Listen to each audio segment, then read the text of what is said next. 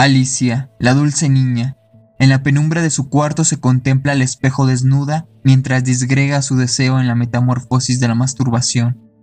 El oscuro lado del espejo no miente, no miente en sus manos frotando sus nacientes senos pequeños, ni miente en sus piernas que escurren los efluvios de su interior. El vértice de su sexo es un nido de mariposas. Alicia perdió la inocencia. Una noche tranquila en que soñaba con sátiros que revoloteaban como aves de rapiña en el país del estupro. Y después lloró noches y días bajo las mandrágoras y las lluvias, hasta que sus ojos de turquesa se exprimieron de luz.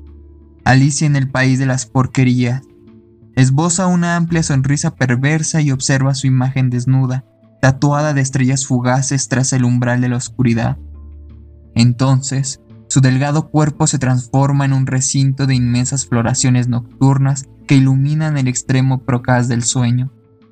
Alicia no duerme, tan solo se contempla frente al lado oscuro del espejo, mientras toca los vértices de su cuerpo satinado de luna. Alicia en el País de las Porquerías, de Francisco Jaimes.